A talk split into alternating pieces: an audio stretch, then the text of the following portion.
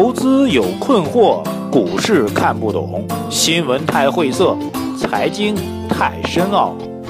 每天拿出五分钟，马洪曼博士为您闲话家常，答疑解惑。欢迎收听《财经老马日日评》。啊，各位老马日评的听众朋友们，大家下午好啊！首先呢，对大家表示这个诚挚的感谢啊！最近一段时间，大家一直坚持为我们这个财经马红办微信公众号啊，在上海十大微信评选当中坚韧不拔的投票啊！当然，最后呢，今天中午十二点截止啊，我们最后排名是在第六名啊，非常感谢！而且呢，这个也能看出来啊，这次的评选当中，有些号其实存在这个刷票的嫌疑吧啊！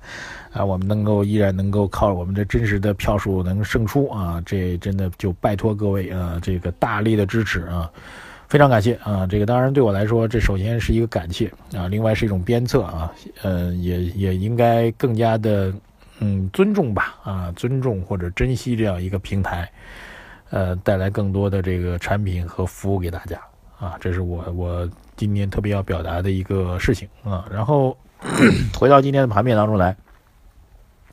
这盘面有点莫名其妙啊！这个就是这接近午盘的时候，突然 B 股开始跳水。那么，嗯，我下午三点多帮我们第一财经资讯录了一段语音。当时我说，在我录制语音的时候还不知道什么原因，说现在也不知道什么原因，哈，是实在没什么原因。那么唯一的解释呢，就非要找原因的话，那就是呃，冷不丁这市场突然，就是金融市场往往会在那个某一个，呃，特别是这个崩盘的时候啊，往往是在那个说不清的时间、说不清的时间点。啊，然后在没有任何迹象情况，突然就比如六幺二四点见顶，比比如说五千一百七十八点见顶，你说那天到底当天发生的什么事儿？没有啊，是没有，可能大家觉得就是风险大，然后突然就一把就啊，你你抛我也抛，就就就下来了，就就就见顶了。B 股市场也是这样，就是我一直早上就在讲这个 B 股最大的特点就是它是用外币来交易的啊，那是用港币或者用美元嘛，因为深深币和 A 币呃沪币是不一样的。但不管怎么说，它是用外币来交易的，所以外币呢，我一直在讲，对于全球资金配置来说，明年将会进入到一个非常敏感的时期，就大量的人民币资金会转入到呃境外。那么 B 股市场投资人很很很特别啊，就是他的这个资这这这帮外币吧，港币或者美元的持有人是中国人，然后他又是用外币形式来持有的，所以这部分资金就最容易流出啊。所以我觉得唯一能够解释的吧，如果非要找个理由的话啊，其实是没理由啊。非要找个理由的话呢，就是因为大家觉得，哎，未来这个美元和港币会升值啊，然后人民币这个这个这个这个资产换啊，所以它最敏感，仅此而已啊。所以我觉得 B 股这次大跌呢，如果非要找一个说头的话，那就是对未来的人民币的贬值，未来境内资产的外流啊，做了一次预演吧。我觉得这样一个比较重要的一个。事情啊，当然好事儿啊，也是好事儿。就但是对我今天早上的个人判断稍微受点影响。我说这个，呃，蓝筹板块没机会。当然，蓝筹板块当然也暴跌的哈。但是我说这个科创板块会有一定的机会啊。但还还好，希望大家今天没有这个听完之后立马就买，反而是这个调整下来之后，那么科创板块啊，或者您再简单点买一点创业板的指数，我觉得都还是有机会的。当然正好跌下来嘛，就希望明天还继续跌啊。当然继续连续杀跌，杀得越猛。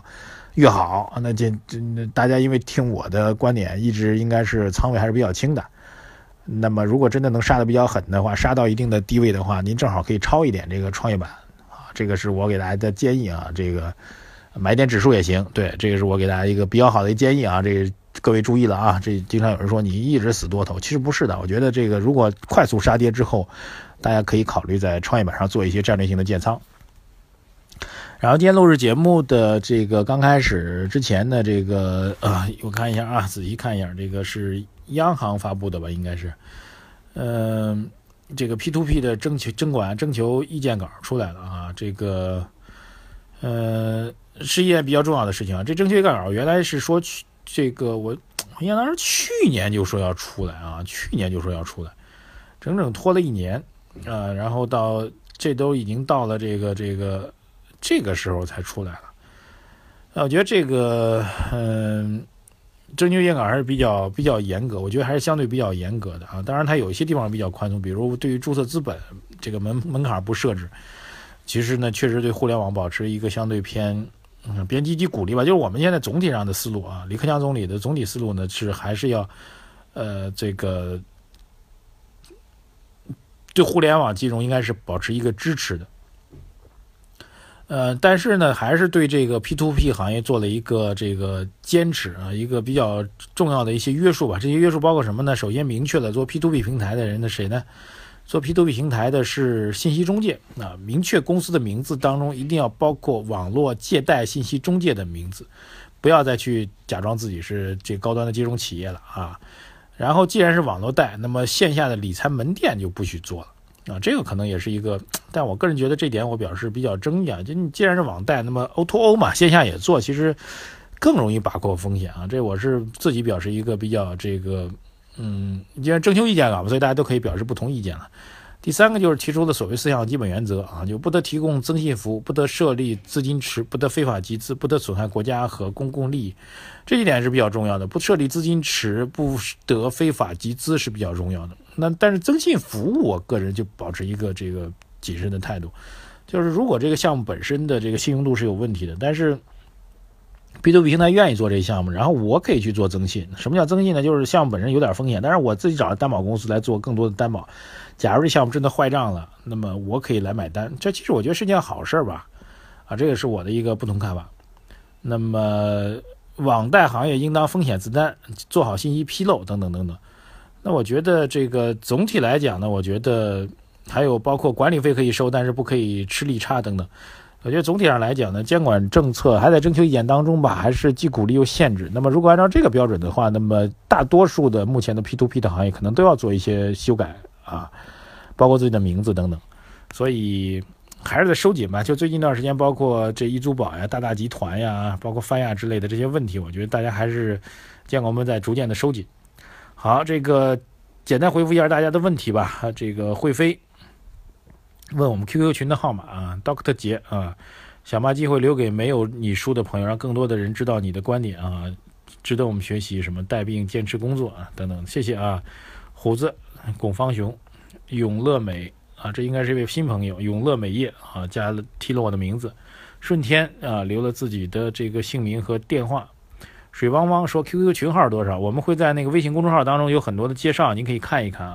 一个大 H 啊，希望收到我的书。秦小琴说，我怎么搞成反向指标了啊？他说，我觉得啊，他说老马怎么搞成反向指标？我觉得最主要两个问题：您中长线的观点和每天两期的节目之间的矛盾。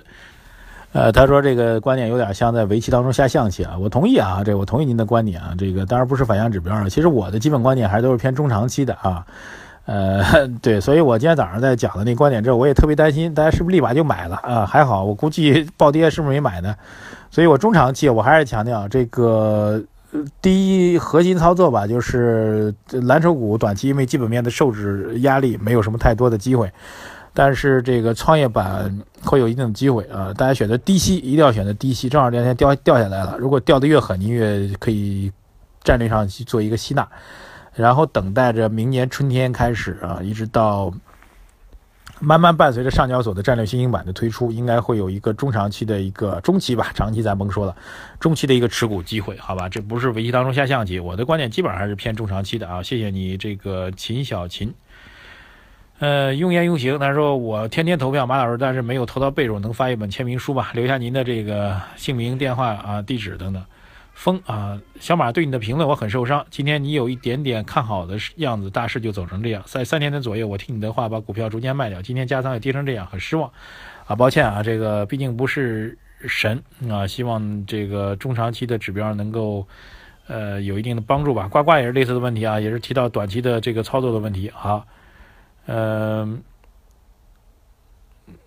这个邮政便民服务站啊，说听我的观点，一直半仓操作，结果呢，这个早上看多了，全仓买入，赚了一点小钱，过一个快乐的元旦，结果全套住了啊！对不住啊，各位，这个我还是可能早上表达不太透彻，还是中长期的一个看法。呃，还没买的同朋友们啊，注意这个跌下来之后来做一个战略性的建仓吧。抱歉啊，以后我也会在表达当中更加的清晰，谢谢大家啊，感谢，抱歉啊。哎，请大家继续关注我们财经马红漫的微信公众号，再见。